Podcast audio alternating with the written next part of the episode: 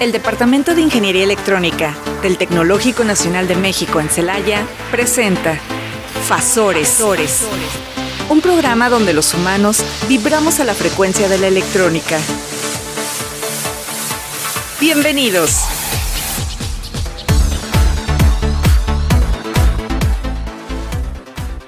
¿Qué tal? Buenas tardes, estimados radioescuchas. Nuevamente estamos aquí en una emisión más de su programa Fasores.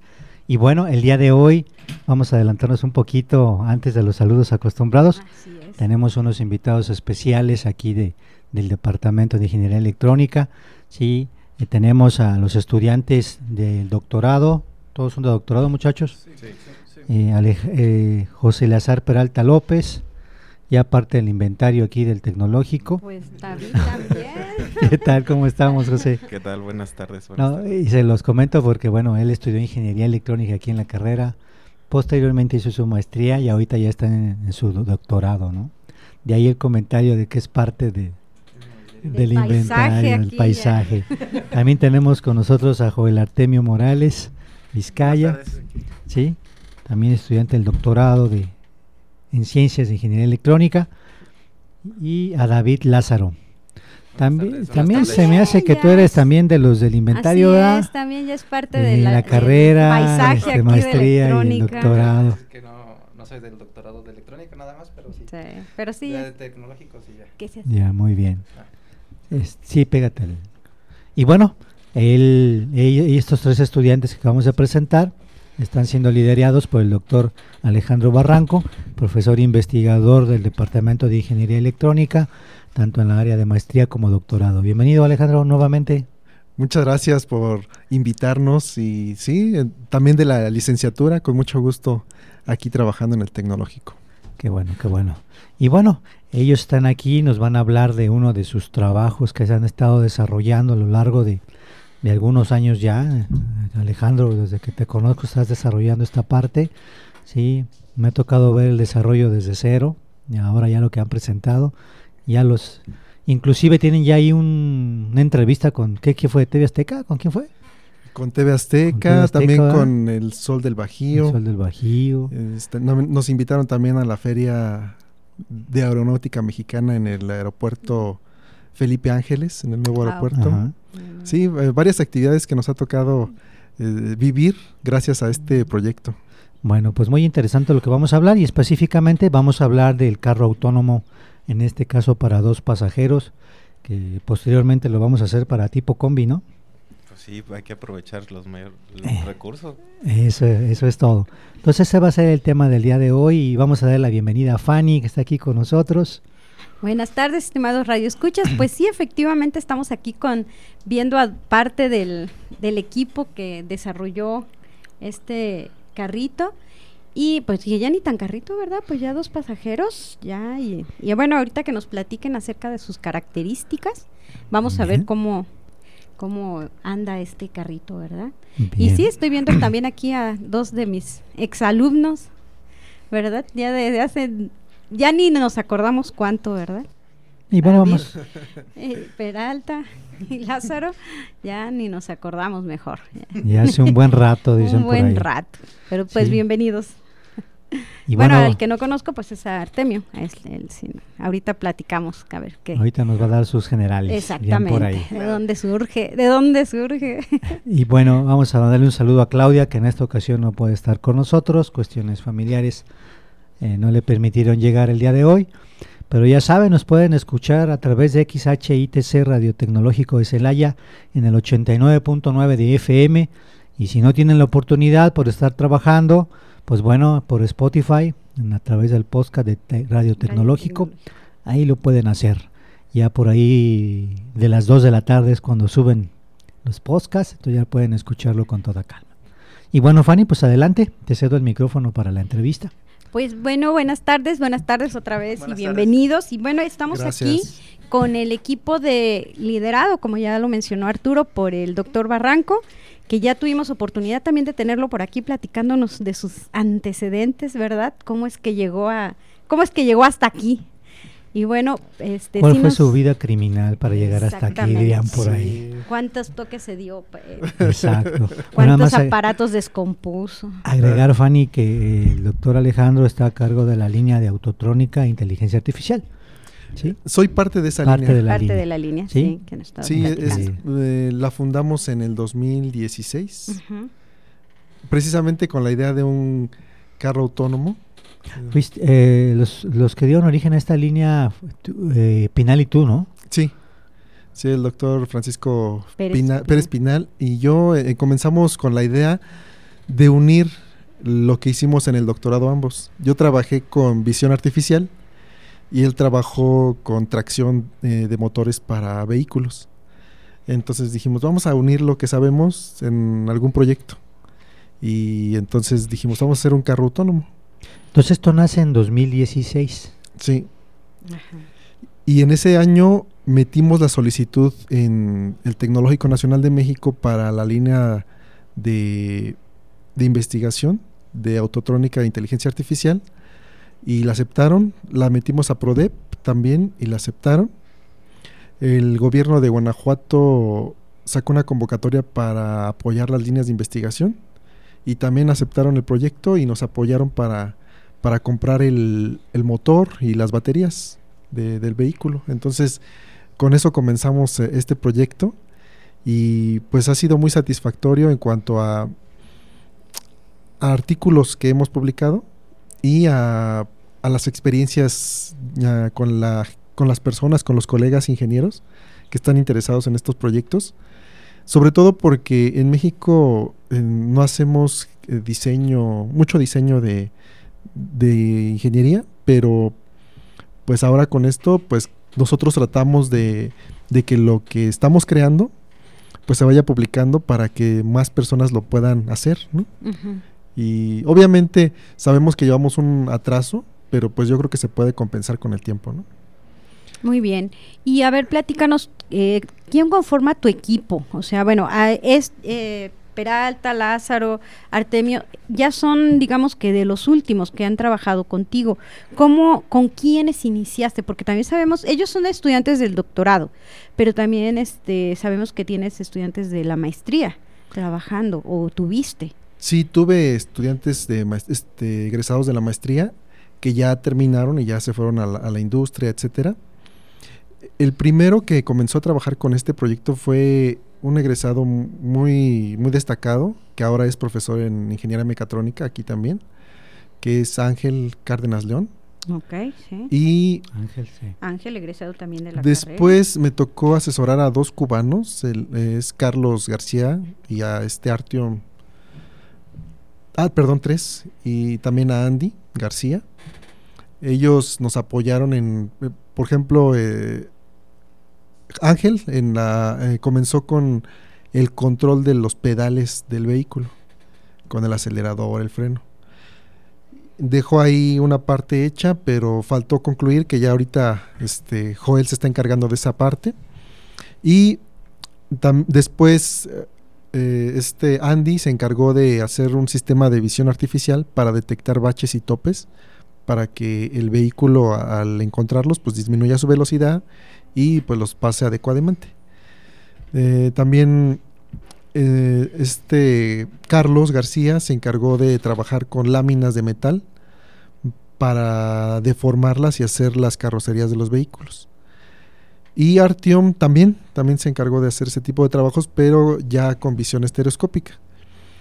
Y actualmente pues ya este, tenemos un equipo, eh, digamos que más, más avanzado, porque ya todo lo, lo inicial pues ahora necesita ser eh, unido y analizado de una manera más compleja.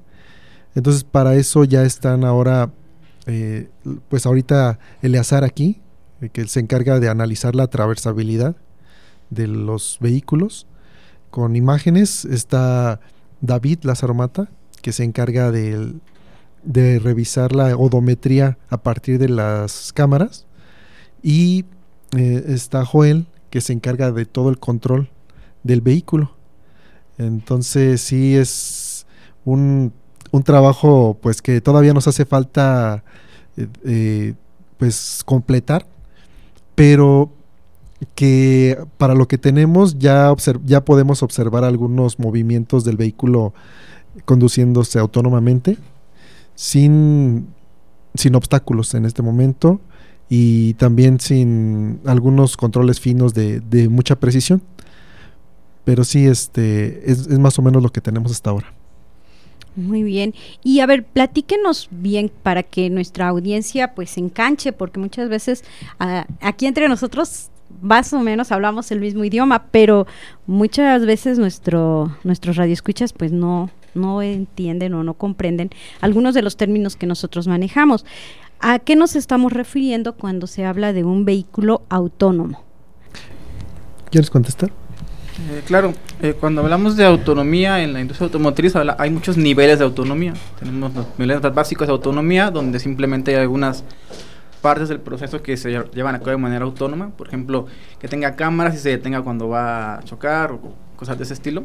En nuestro caso el objetivo es que el vehículo sea completamente autónomo. ¿Qué quiere decir esto? Que el vehículo sea capaz de seguir trayectorias de manera autónoma. El vehículo tiene actuadores en los pedales, en el acelerador, en el freno, en el volante y tiene una cámara. Y por lo menos la parte con la que estoy trabajando yo tiene que ver con que una vez que determina una trayectoria, el vehículo sea capaz de accionar los pedales, accionar el volante mediante la cámara, de manera que pueda seguir esa trayectoria que se le proporcionó. Otros compañeros están trabajando con la parte previa, que es la parte de generar esa trayectoria que hay que seguir. Otros compañeros aquí, por ejemplo, Elías está trabajando con la parte de determinar con las cámaras qué zonas son transitables para el vehículo y cuáles no. La idea a largo plazo, porque el proyecto aún no está terminado, pues que le podamos decir directamente al carro que esté en un punto, que llegue a otro punto y lleve a cabo el recorrido él de manera completamente autónoma, incluso sin la necesidad de tener un conductor humano. Ok, entonces podemos decir que un vehículo autónomo no requiere para nada de la interacción con un ser humano para ser conducido. A eso nos estamos refiriendo con vehículo autónomo. Es el nivel más alto, digamos, de autonomía en el vehículo, que ya no se requiere ni siquiera el pasajero. Y a ver, este, Peralta, Eleazar, manda un saludo a tu mamá. De seguro ni le dijiste, ¿verdad? Que ibas a estar aquí. Mi mamá está muy ocupada ahorita de estar este, terminando los deberes que le tocan el día de hoy. Platícanos, ¿qué parte del vehículo te estás desarrollando ahora? Ok, este. Yo lo que en lo que estoy enfocándome es en determinar la traversabilidad. ¿Qué quiere decir a grandes rasgos esto? Que mediante cámaras eh, saber por dónde puede pasar el carrito y por dónde no. Entonces ahí va a haber diferentes niveles porque no es lo mismo un obstáculo, una persona que va en movimiento a un, este, ya sea un bote de basura que está fijo. Son diferentes dimensiones y pues hay objetos dinámicos que se están moviendo y objetos estáticos. Entonces tiene que ver mucho también los diferentes tipos de, de terreno que puedan pasar porque no es lo mismo pasar asfalto que pasar este, tierra, gravilla o un lugar donde este, ya no pueda alguna, que tengamos alguna pendiente, algo que limite al, al vehículo en este, en, en este caso. pues. Elizar, ¿de qué forma un vehículo autónomo identifica si es un bote de basura? o es una mascota, es una persona la que en ese momento está cruzando, o la tiene enfrente, por así decirlo. Ok. Este, yo trabajo mucho con cámaras. Entonces, este, las cámaras nos dan una percepción visual de lo, de lo que tiene el entorno. Hay diferentes maneras de, detectar objetos. Muchas veces lo, más sencillo puede ser simplemente por el, el, área o el perímetro de un objeto, ya hacen una pequeña clasificación. Si pasa de tantas este eh, valor, ya es un objeto muy grande y ya dependiendo qué es lo que quiera uno clasificar, ya lo, lo, delimita. Entonces, este, lo que estoy haciendo yo, sin meterme a, a hacer personas, vehículos y cada, cada uno de los objetos que puede existir en el mundo, porque para hacer eso, pues tendría que tener una, una base de datos, muchísima información de cada tipo de los objetos para que, para que pueda saber clasificar estos, diferenciar estos objetos. Entonces yo me estoy centrando meramente en los tipos de suelo. ¿Por qué, por qué tipos de suelo puede pasar de acuerdo a cómo se está comportando el vehículo y ver las, las pendientes que puede pasar el vehículo y qué no, en qué, en qué zonas se les puede dificultad, ya sea si sea gravilla o si está pasando un terreno de agua, de acuerdo con unas pruebas iniciales, cómo se comporta este, este vehículo, de acuerdo a, la, a la, información que recuperamos con los sensores. Y haciendo una relación con, con, las imágenes que estamos viendo, este, saber cuáles son los diferentes tipos de, de, terreno, o sea, las zonas que puede pasar el vehículo y cuáles no. Ok, eso tiene que ver con la ruta, ¿no? Eh, ¿Qué palabra utilizan ustedes? ¿Trayectoria? Trayectoria, la ruta. Ruta también es Sí. usada. Pero sí tiende hacia allá, ¿no? La, la cuestión de los, de los autos autómatas, el poder distinguir. Bueno, te lo, se los pregunto porque por ahí de- leí un artículo donde había controversia. Creo que una de las primeras pruebas de, de uno de los primeros vehículos autónomos atropelló a, Una a una persona. Sí. ¿no? Entonces ahí por eso te- la preguntaba yo, ¿no? ¿De qué manera distinguen? Este, Si es una persona, si es una mascota, si es un objeto. Sí, incluso los Tesla que ya son muy famosos Ajá. por venderse como autónomos, pues todavía se confunden, ¿no? Estaban mostrando un video en San Luis Potosí cómo el Tesla se detenía porque detectaba una persona enfrente, pero esa persona iba arriba del- de la caja de una camioneta. Aquí, ya, pues naturalmente nosotros decimos, ah, pues me, me subo a la camioneta, me voy ahí atrás. Ujú. Pero el, el coche autónomo, pues no sabe si, ese, si esa persona pues está en el, a nivel de la- del piso o está a nivel de, de la camioneta. Y entonces se iba deteniendo, se iba dando unos jalones ese coche porque pues estaba detectando una persona. Sí. Sí, entonces sí hay, hay muchos casos que hay que analizar para que sea totalmente autónomo el vehículo. Eh, y también los Tesla, por ejemplo, no, no son autónomos todavía.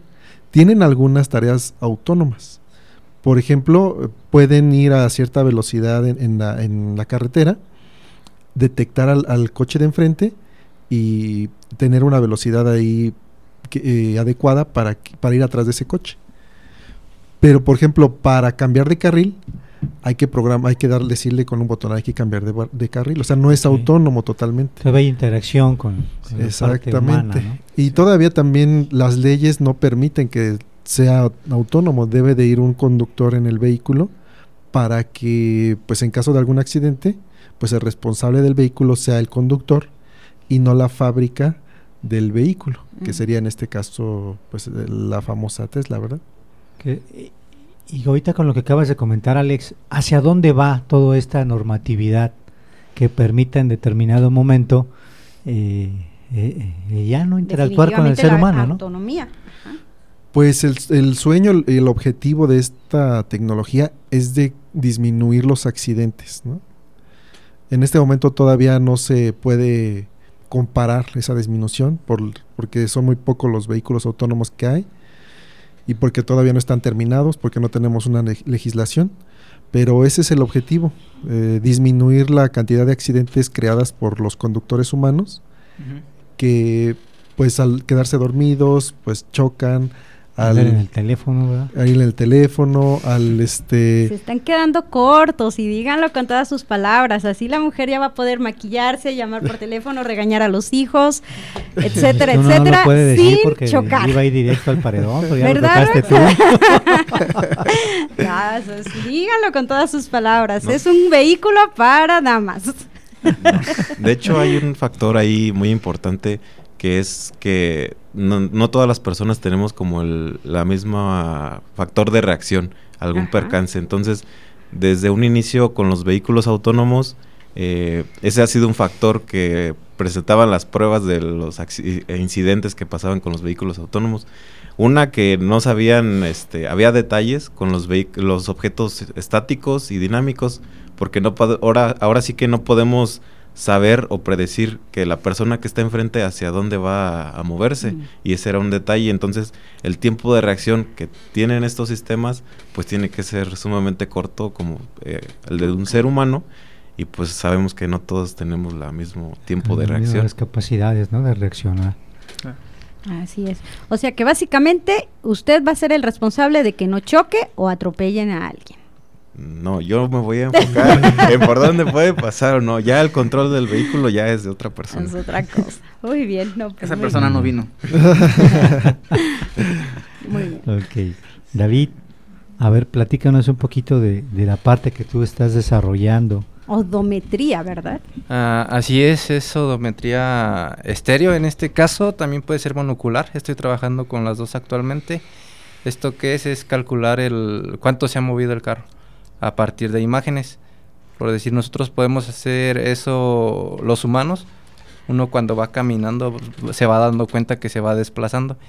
No de forma tan precisa, ¿verdad? Pero de eso se trata esto de la odometría.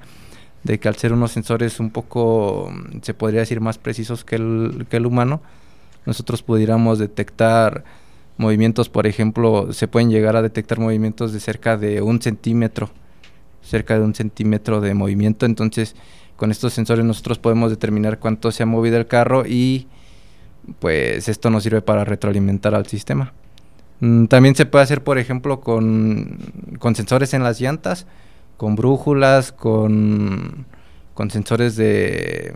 ¿Cómo se llama? GPS. Los defectos Hall. GPS, IMU y todo y todos esos tipos de sistemas, pero mientras nosotros más más más información le demos al sistema es mejor y es en lo que se está trabajando actualmente. Yo en mi caso odometría monocular y estéreo. ¿Cuántas cámaras tiene el carro que desarrollaron? Mm, tiene dos, ahorita tiene dos. Cuenta con una cámara SET, es una cámara estereoscópica. Ya esa ya es una cámara mm, de la, de la compañía Stereo Labs y es ya, ya se puede decir que es profesional esa cámara. ¿Y cuántos sensores? Sensores, sensores, no, no, no tengo el dato de cuántos sensores tiene el carro, pero aquí mi compañero Joel sí, Vamos a que es el que está trabajando, está trabajando esa Tiene- parte, pero el- la cámara es uno de los sensores. Entonces esa cámara, como va a estar también el compañero Eleazar, Ujú. Ujú. entonces se va a usar para diferentes cosas, para lo que dijimos obstáculos, traversabilidad y en este caso movimiento retroalimentación, de cuánto se está moviendo el carro. Esta retroalimentación de la distancia que recorre tiene que ver para calcular autonomía o cuál es la finalidad de, de- de calcular eso. de calcular la distancia. Sí, sí, por ejemplo, si nosotros, como mencionaba aquí el compañero Joel, si nosotros le decimos ve del punto A al punto B, eso lo podemos decir en metros. Y entonces el automóvil se tiene que empezar a mover y tiene que empezar la retroalimentación de cuánto se ha estado moviendo para llegar hasta ese punto. Entonces esa es la, esa es la, la finalidad. Sí, la, la parte esta de determinar lo que son los parámetros del vehículo, su, su posición con exactitud, su velocidad con exactitud, su orientación, etcétera, es fundamental para hacer el control. Necesitamos nosotros este, tener un modelo del vehículo para saber exactamente, por ejemplo, si va a cierta velocidad, qué distancia va- puede recorrer hasta detenerse por completo si aparece un obstáculo, por ejemplo, o si queremos ir... perdón. Ah, perdón. No se- Ok. Ah, está con ella, me sentí que me hacía señas a mí. este, hasta me perdí, ¿qué estaba diciendo? Ah, que es fundamental esa primera parte de determinar lo que son los parámetros de- del coche, la velocidad, la distancia, etcétera. La mayoría de los sensores en el, en el vehículo pues tienen ese objetivo de calcular con precisión la velocidad del vehículo. Tiene actualmente eh, sensores en cada neumático con una resolución de un 16 de llanta para saber exactamente cuántas vueltas da y pues con el tiempo de muestreo podemos ir haciendo estimaciones de velocidad y filtrando. Tenemos también una brújula, tenemos también un acelerómetro, tenemos también este, una unidad de GPS, tenemos las dos cámaras que comentó el compañero, tenemos también sensores para las posiciones de los pedales y para la posición del volante. Con la posición del volante hacemos usando una especie de regla de tres un cálculo de la dirección de las llantas delanteras, que también es fundamental para ir determinando cuál va a ser la orientación que va a tener el vehículo en el futuro y la posición en la que va a estar en el futuro. Es necesario ir prediciendo qué va a pasar en el futuro para poder llevar a cabo el- lo que es el seguimiento de trayectorias. Así es. Mira, algo, algo que, que se escucha tan simple, el decir un vehículo autónomo, realmente ¿Cuánto? todo lo que tiene detrás, ¿no? Aquí en este espacio. Eh, ¿Qué te parece, Fanny, si nos vamos a un corte? Porque ya me está haciendo la seña, la batiseñal acá, la jefa de, de cabina. De cabina. Entonces, vámonos a un corte y regresamos. No No te desfases. Vibra a nuestra frecuencia. Estás escuchando Fasores. En un momento regresamos.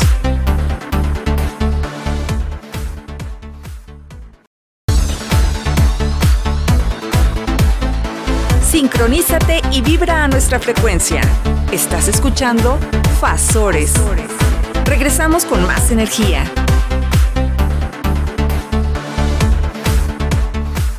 Bueno, ya estamos aquí nuevamente. Vamos a retomar este interesante tema del vehículo El autónomo, vehículo Fanny. autónomo, así es. Y este, bueno, yo sí tenía una pregunta para este, el, bueno, para Lázaro que estaba hablando de precisamente de, de esto de, de los sensores y el entorno. Ahorita con los entornos Para 4 Joel, ¿no? punto- 4.0, Ah, ¿sí? Para los, el entorno, de los, el Internet de las cosas y entonces ayudaría mucho, ¿no? A los vehículos autónomos porque podrían recibir, estar recibiendo información de los mismos objetos que hay en la calle. Sí, ¿sí? sí, sí. Sema- incluso semáforos inteligentes, este, eh, la información del flujo vehicular, etcétera, ¿no? O sea, en ese aspecto, eh, lo que llamamos industria 4 4.0 y los entornos de Internet de las cosas van a ayudar mucho en Big en- Data. Ajá, Big Data, así. Sí, exactamente todo eso. También, también lo que se podría integrar en vehículos autónomos, pues sería realidad aumentada tal vez, que te vaya mostrando información de por dónde vas pasando, tal vez algunos como tipo guías, como tipo guías de turistas, Ajá, algo por sí, el estilo. también. Y sí, es muy interesante todas esas cosas, pero sí estamos bastante lejos, pero es un, es un futuro que promete. Un futuro Muy que bien. promete. Muy bien. Joel, ¿y el cerebro de toda esta cuestión electrónica? Sí, ahorita estaba pensando que olvidé la parte que hace el procesamiento, ¿no? El vehículo tiene cuatro Arduinos. Tiene un Arduino que se comunica con el pedal del acelerador, otro que se comunica con el del freno, otro que se comunica con el volante. Entonces reciben la, posición eh, deseada y le mandan las señales a, a puentes H que hacen que los motores eh, vayan a la posición deseada. Y estos cuatro dispositivos Arduino se comunican con lo que viene a ser ahora sí el, el cerebro directamente, que es una Raspberry, una Raspberry Pi 4. Esta, este, además de recibir información de los Arduinos, pues recibe información del resto de los sensores del vehículo y eh, tiene un programa que está dividido cuatro hilos o cuatro a paralelo, cuatro operaciones en paralelo. Una se encarga, insisto, de recibir las señales de los sensores, otra se encarga de guardar en un archivo una bitácora de lo que ha sido todo el recorrido, este, otra se encarga de mandar la información a los arduinos. Y el ter- la tercera parte es la parte más importante, digamos, que es la que se encarga de hacer las operaciones de control. La que se encarga de calcular, a partir de la información de los sensores, de dónde estoy, qué velocidad tengo, pues qué tengo que hacer, ¿no? Hay que soltar un poquito más el acelerador, hay que girar un poquito más el volante, etcétera. Todo está programado en Python. Bueno, los Ok. Arduinos es- en Arduino C, pero el- Ujú. la Raspberry está programada en Python. Python. Así es. Sí, muy bien.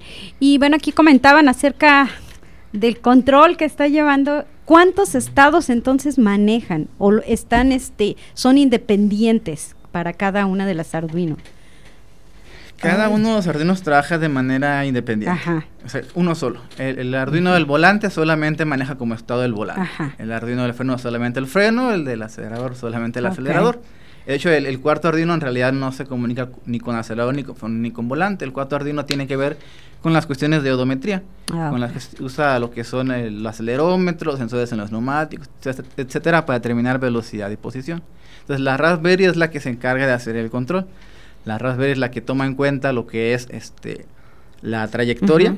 La posición en la que debe estar en la trayectoria, el error de, de trayectoria, de seguimiento. Toma en cuenta también lo que es la velocidad del vehículo, la posición del vehículo y las posiciones de los cada uno de los de los arduinos, digamos, ¿no? Del acelerador, del freno y del volante. O sea que estamos hablando de bastantes estados Sí. para cada, cada Sí, uno. estamos este, probando. Bueno, la idea eh, final es hacer un control del que llam- llaman MPC, predictivo por modelo. Ahorita estamos probando algunas cosas poquito más simples, cosas como, como PIDs directamente. Ajá. Este, pero el- la idea es llevarlo a un control predictivo por modelo. El principal problema es que, como menciona, tenemos muchos estados Sí. y requerimos que el procesamiento sea muy, muy rápido por el tiempo de respuesta Sí. del vehículo. Entonces, este, es un reto desde el punto de vista también de la complejidad computacional ¿no? de los dispositivos electrónicos que se utilizan. Estamos también en, planes de reemplazar en algún punto la Raspberry Pi porque ya está a fondo. ya te adelantaste a mi pregunta. Estamos en, intenciones de, de, reemplazarla. Tenemos algunas ideas ahí usando estas tarjetas. fue el nombre? ¿Nvidia? Las Jetson. las Jetson que tienen este aparte para procesar en paralelo con tarjetas gráficas Nvidia. También estamos haciendo algunas cositas en FPGA, que también nos dan un tiempo de respuesta más rápido, que la Raspberry, sí, porque la Raspberry, este, esa que tenemos, pues solamente puede hacer cuatro operaciones en paralelo y ya las estaba usando por completo. Entonces, yo que estoy trabajando de manera, este, ahorita un poquito independiente en lo que es el seguimiento de trayectorias, pues está todo bien. Pero después cuando quiera hacer la integración con los sistemas que están haciendo mis compañeros, ya, ya la parte hardware va a estar sobrepasada. Entonces vamos a necesitar agregarle algún otro dispositivo de procesamiento. Así es. Muy bien. Alejandro. Sí.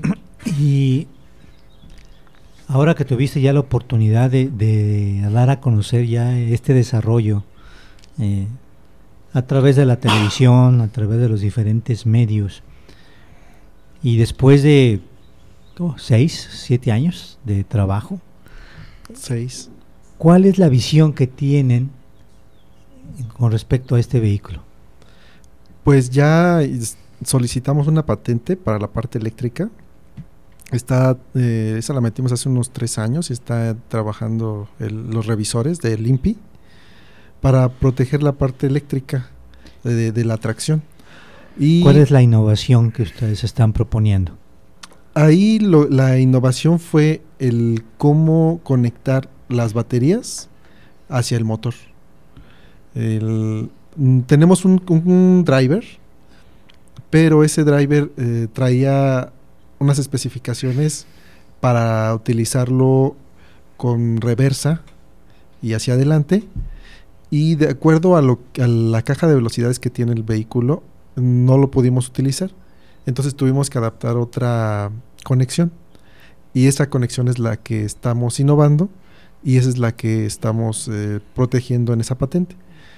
Y bueno, ah, después, ya que tengamos otro, algún nivel de autonomía eh, sólido, vamos a insertar otra patente para protegerlo. también eh, esto lo queremos publicar porque sí queremos que más personas utilicen lo que hacemos, pero también pues obviamente necesitamos nosotros para seguir trabajando justificar lo que estamos haciendo. ¿Y cómo lo justificamos? Pues con artículos, con patentes y pues también con estudiantes que quieran trabajar con nosotros. Entonces, pues sí, lo estamos abriendo, pero hasta donde es posible, ¿no? Hasta donde nos da eh, la posibilidad de, también nosotros tener un beneficio de todo lo que estamos haciendo. Y sobre todo por el grado de complejidad, ¿no? Yo creo que ahorita ya, digo, aquí tienes tres estudiantes de doctorado, ya el grado de complejidad va incrementando, va, va subiendo, entonces sí requieres tú de ciertos perfiles. Sí, sí, requerimos de que los estudiantes, pues sí sepan electrónica, pero también sepan un poquito de mecánica, un poquito de, de, programación profunda, de matemáticas. Sí, se necesitan varias disciplinas para hacer este vehículo. Por ejemplo, en la parte de la carrocería, no estamos satisfechos con lo que tenemos. ahí tenemos que mejorar mucho. Entonces, pues sí nos gustaría que alguien colaborara con nosotros, ¿no? La parte de la fibra de carbono, del diseño mecánico y mejorar lo que tenemos hecho. La aerodinámica y todo esto. Exacto. Y bueno, precisamente hemos estado hablando de la parte electrónica, ¿no? Que, bueno, es la que manejamos y la que conocemos. Pero obviamente, como cualquier vehículo, tiene la parte mecánica. ¿Cómo consiguieron esta parte? Este, porque ahorita estás comentando que hay que modificarla, o sea que lo ideal sería modificarla porque no es este pues muy este, óptima. Ah, gracias. Sí, pero entonces ¿de dónde surgió la parte mecánica? Porque al principio comentabas de que Ángel Cárdenas trabajó con los pedales, pero trabajó la parte electrónica, me supongo, no la parte de diseño de los pedales. Sí, con Carlos García, el cubano, eh, comenzamos un poco con la parte mecánica, pero pues no concluyó. Y pues realmente todos los estudiantes y profesores del Departamento de Ingeniería Electrónica y de otros departamentos nos han apoyado. Eh, incluso la maestra Claudia este, nos apoyó también con la parte de la carrocería, ¿no? Este, y pues hemos, eh, los estudiantes con el talento que tienen, me han apoyado muchísimo a, hacer que pues la, la, carrocería, la parte de las luces, ¿no? Que las direccionales, este, detalles que uno ve simples, pero ya a la hora de hacerlos, pues llevan tiempo y hay que hacerlos. Eh, también, por ejemplo, el, el, el proceso de colocar el motor en la posición más adecuada. Para eso tardamos yo creo como unos cuatro años. Porque lo colocábamos en algún lugar y pues que la cadena sonaba mucho, muy ruidosa. Ya le cambiamos a una cadena. Y luego, es que hay que ponerle un tensor. A ver, vamos, ¿cómo, ¿dónde le vamos a poner el tensor? Pusimos tensores. No, pues que ese tensor no, hay que cambiar de tensor a otro, a uno de motocicleta, que están, son más fuertes. No, pues que ese tensor no funcionó. Este, ahora eh, vamos a, cambiarle una banda.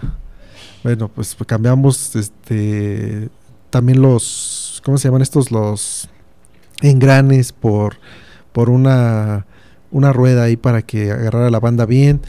Después ya está la banda, ahora este pues se calienta la banda. Pues ahora hay que cambiar de lugar el motor. No, pero ahora, ¿qué creen que cuando el motor arranca, la carrocería se achaparra? ¿Por qué? Pues por la fuerza del, del, del motor y la banda se tensa y entonces el, el vehículo jala hacia, se jala hacia abajo. Entonces hay que cambiar el motor ahora. Y ya fue un proceso muy largo y que bueno, pues ahora ya, ya está ahí puesto, ya no, ya no hemos tenido problemas, pero sí en muchos detalles eh, se ha pues se ha ido avanzando poco a poco. Por ejemplo, también en la carrocería, que pues primero vamos a diseñarlo sin puertas. No, y ya que está funcionando sin puertas, Ahora no, pues sí, es que puertas porque este, necesitamos que se protejan los circuitos que van dentro. Después, no, pues que ya pusimos las puertas y ahora los cables ya no van a poder pasar por donde pasaban. Ahora hay que cambiar los cables y ya los cambiamos. Luego ahora los nuevos cables están metiendo ruido porque ya las, las pantallas ya no funcionan, ¿no? Porque cuando arranca el motor manda eh, ruido electromagnético y entonces los cables nuevos que no tienen este recubrimiento pues hay que cambiarlos.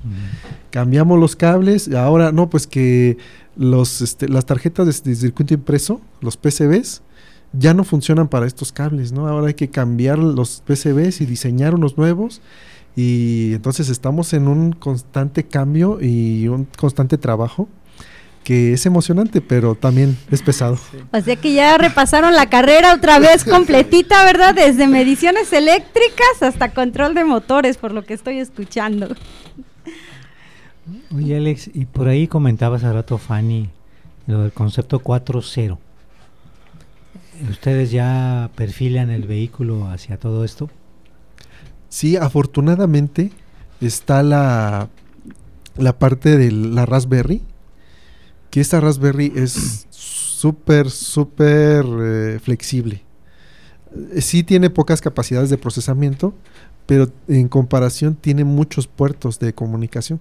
Entonces tiene puertos USB, tiene puertos Ethernet, Wi-Fi, tiene este, pines para conectarlos. Y eso nos ayuda a que en la Raspberry se guarden datos y se envíen a Internet.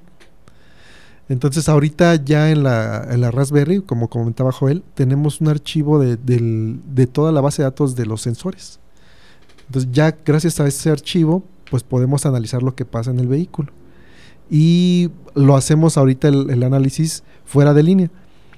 Pero ya en, una, en, en etapas futuras o con poco trabajo se puede lograr enviar esto a internet y que se pueda conocer, por ejemplo, la posición del vehículo o el recorrido del vehículo en Internet, en tiempo real. Y varias aplicaciones 4.0 se pueden este, ahí eh, pues programar y configurar. Y bueno, hablando de las cuestiones, es un vehículo autónomo de dos pasajeros. ¿Cuánto pesa el vehículo? ¿Y qué, o sea, estamos hablando de dos personas, pero ¿qué peso? ¿Qué talla? ¿Qué, qué talla todo? mini, talla maxi. Es información muy interesante, muy interesante porque hemos estado haciendo un análisis de los vehículos comerciales y el más ligero, que es el Twizy de Renault, está pesando tonelada y, 200 kilogramos. Y de ahí para arriba, ¿no? Este, los Tesla en dos toneladas, dos toneladas y media.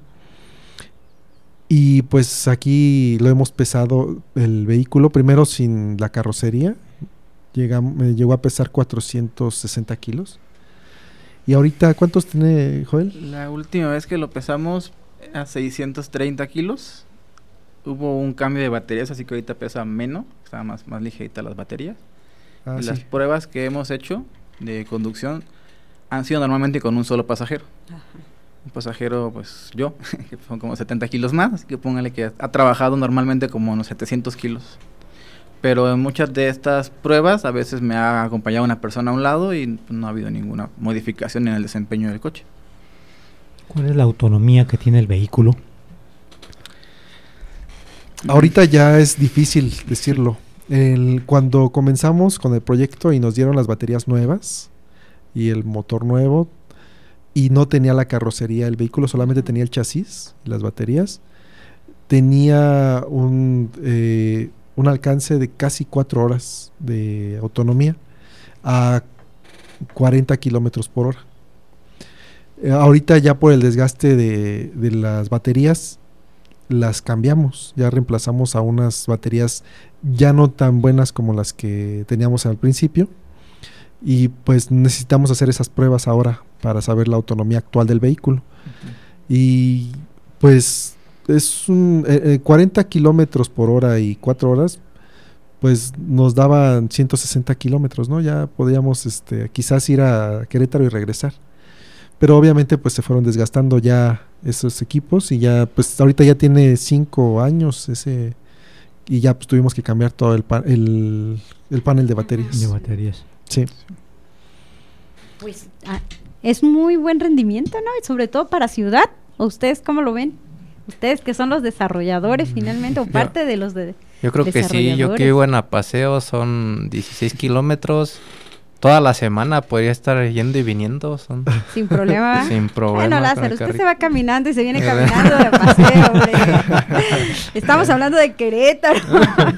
ah, está cerquita ya.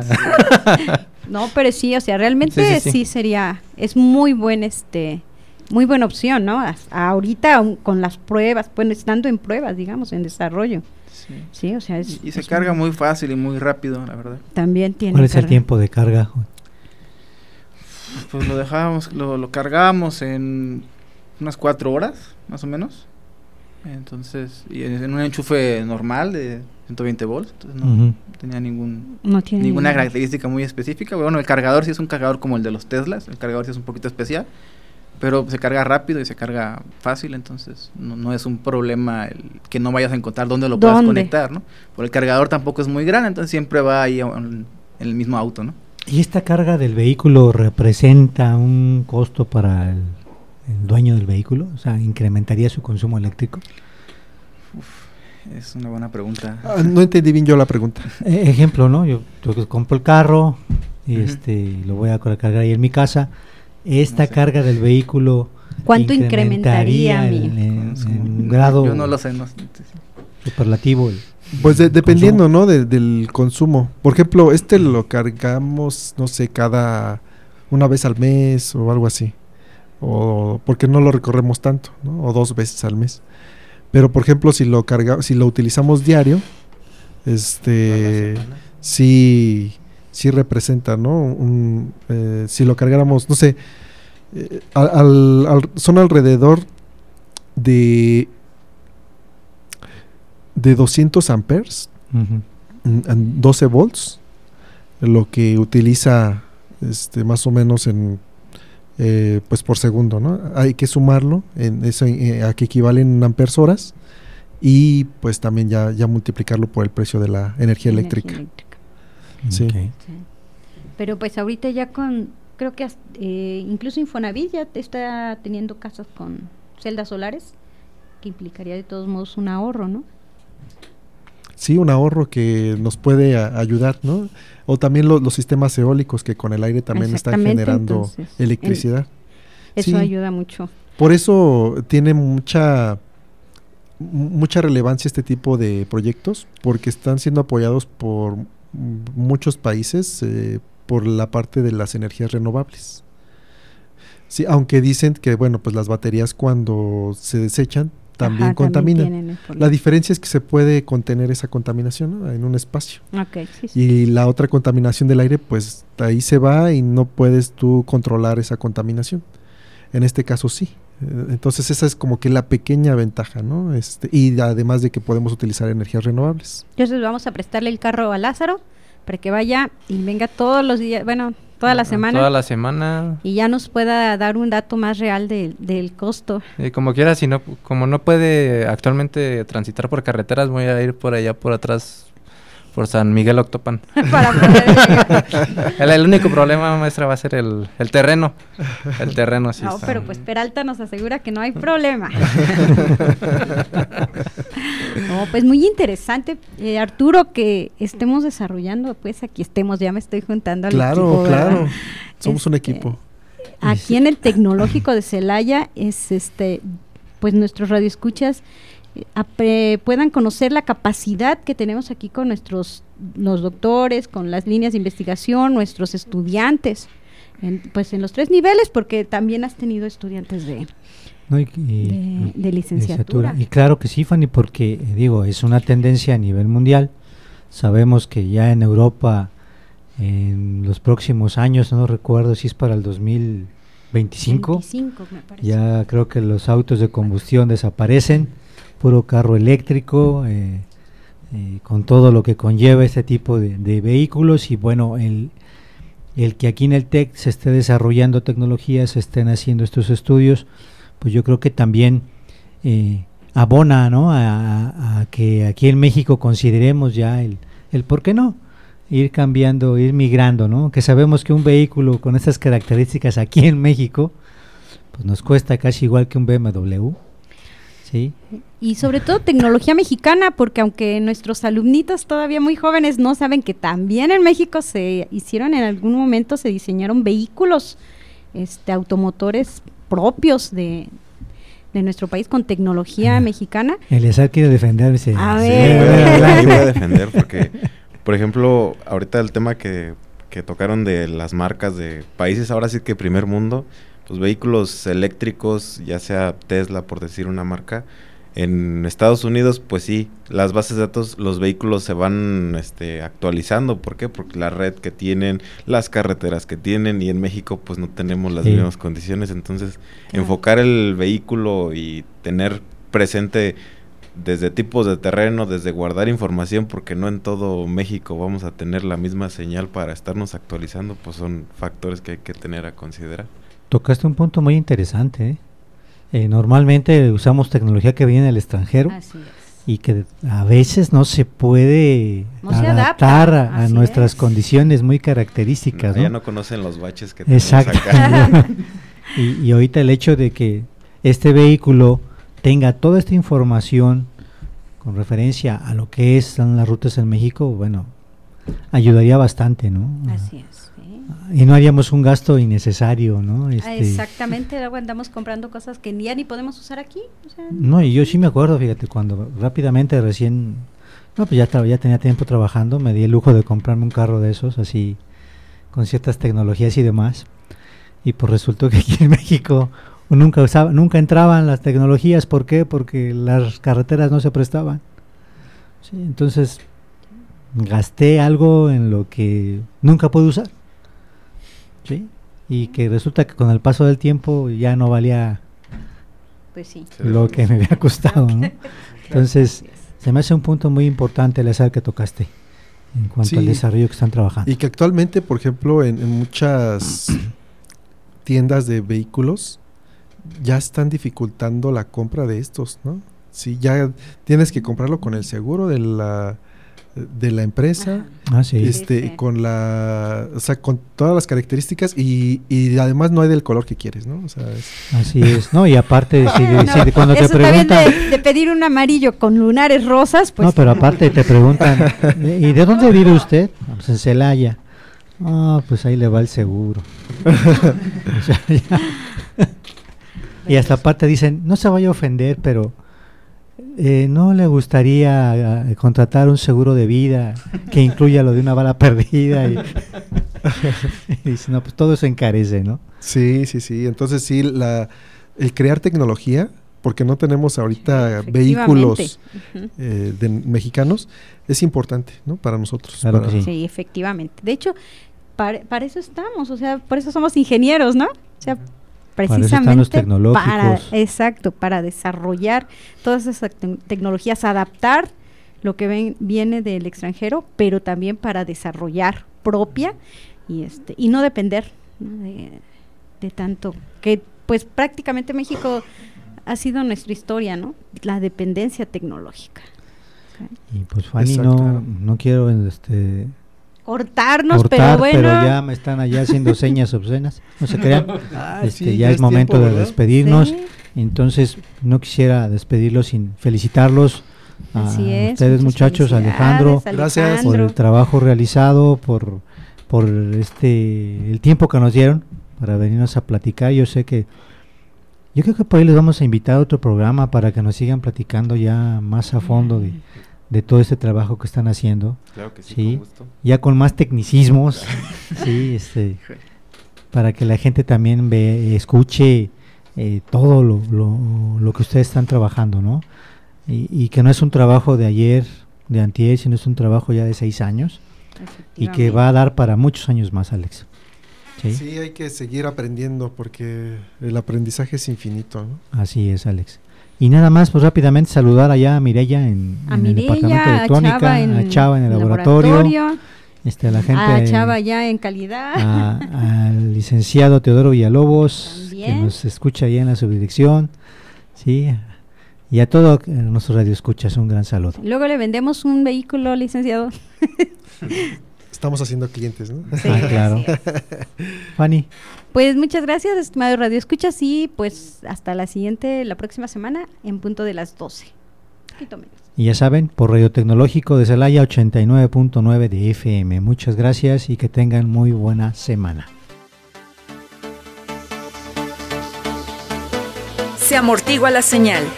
Te esperamos la próxima semana en una emisión más de Pasores. Vibra a nuestra frecuencia